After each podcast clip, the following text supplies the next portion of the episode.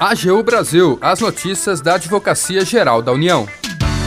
Olá, está no ar o programa AGU Brasil. Eu sou Jaqueline Santos e a partir de agora você acompanha os destaques da Advocacia Geral da União.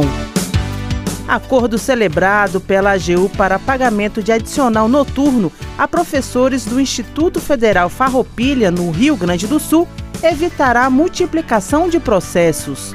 Transação também representa economia para os cofres públicos. E você ainda vai ouvir. Você sabe a diferença entre recorribilidade ordinária e recorribilidade extraordinária? A AGU explica. Siga as redes sociais da Advocacia Geral no Twitter, YouTube, Facebook e Instagram. E acompanhe também as notícias no portal gov.br/agu.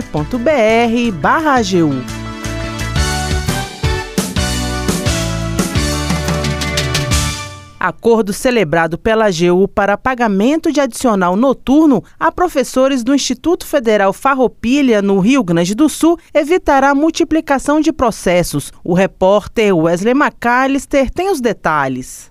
A Advocacia Geral da União celebrou acordo judicial para simplificar o cumprimento de sentença referente ao pagamento de adicional noturno aos docentes com dedicação exclusiva do campus Alegrete, no Rio Grande do Sul, do Instituto Federal Farroupilha. A atuação ocorreu após o Instituto ser condenado em uma ação que transitou em julgado em agosto de 2022 ao pagamento de adicional noturno aos docentes em dedicação exclusiva no período de outubro de 2013 a novembro de 2022, quando o benefício foi implantado em folha de pagamento. Homologado pela Segunda Vara Federal de Uruguaiana, no Rio Grande do Sul, o acordo prevê deságio de 5% do valor total a ser liquidado, referente ao montante devido pelos benefícios e desconto de mesmo percentual no pagamento dos honorários advocatícios. O termo também regulamenta a forma de apuração e pagamento dos valores, bem como a exclusão do pagamento do adicional durante o período em que houve trabalho remoto devido à pandemia da Covid-19.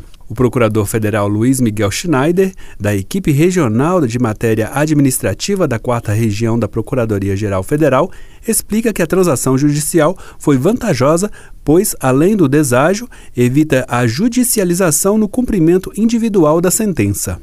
A realização do negócio jurídico processual, no presente caso, mostrou-se relevante para a desjudicialização de demandas, eh, evitando assim a ocorrência de múltiplos incidentes na, na fase de cumprimento de sentença, os quais, por vezes, prejudicam a adequada defesa da entidade representada. Além também, além disso, acabou gerando uma economia aos cofres públicos, pois houve um deságio dos valores a serem liquidados em relação ao valor principal e aos honorários advocatícios no cumprimento de sentença. O Instituto Federal foi representado judicialmente pela Procuradoria-Geral Federal, órgão da AGU responsável pela representação judicial e extrajudicial das autarquias e fundações públicas. Com informações de Felipe Amorim, Wesley McAllister. Você sabe a diferença entre recorribilidade ordinária e recorribilidade extraordinária? A advogada da União, Marcela de Castro, explica pra gente. Vamos ouvir. Na linguagem jurídica, o recurso é o instrumento usado para provocar o reexame da decisão judicial dentro do mesmo processo em que ela foi proferida. A recorribilidade ordinária está relacionada à interposição de recursos que, para serem aceitos pela Justiça, devem respeitar a requisitos de admissibilidade ordinários, ou seja, comuns a todas as hipóteses recursais. Por exemplo, a tempestividade, que é a exigência de que o recurso seja interposto dentro do prazo legal, e o preparo, que consiste no adiantamento das despesas relativas ao processamento do recurso. São exemplos de recursos ordinários na acepção ampla do termo o recurso de apelação, o recurso ordinário trabalhista, o recurso ordinário constitucional para o Superior Tribunal de Justiça e o recurso ordinário constitucional para o Supremo Tribunal Federal. Por outro lado, os recursos excepcionais ou extraordinários devem respeitar requisitos específicos, além dos exigidos nos recursos ordinários, quais sejam o pré-questionamento, a repercussão geral e a transcendência. Essas exigências especiais são necessárias para que os tribunais superiores para onde são endereçados cumpram a sua função de uniformizar a aplicação do direito e criar precedentes a serem aplicados em futuros julgamentos. São recursos extraordinários previstos na Constituição Federal, o recurso extraordinário para o Supremo Tribunal Federal e o recurso especial para o Superior Tribunal de Justiça. A doutrina entende que também fazem parte do gênero o recurso de revista para o Tribunal Superior do Trabalho e o recurso especial para o Tribunal Superior Eleitoral. Além da diferença relacionada aos requisitos de admissibilidade, os recursos excepcionais têm fundamentação vinculada. Ou seja, para sua interposição, não é suficiente que a decisão seja desfavorável. Suas hipóteses de cabimento estão expressamente previstas na Constituição Federal ou na lei.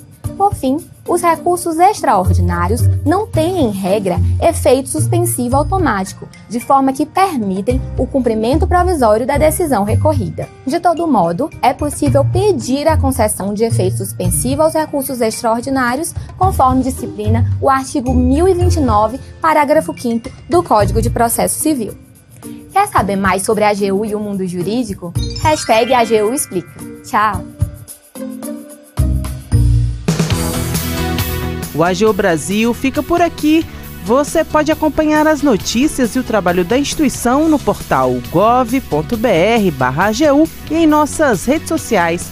O programa é produzido pela equipe da Assessoria de Comunicação da Advocacia Geral da União. Tem apresentação de Jaqueline Santos, edição de Larissa Graciano e trabalhos técnicos de André Menezes.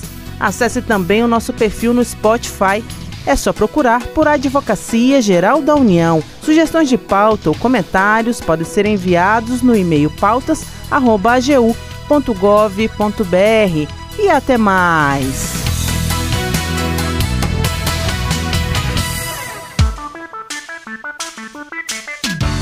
AGU Brasil, os destaques da Advocacia Geral da União.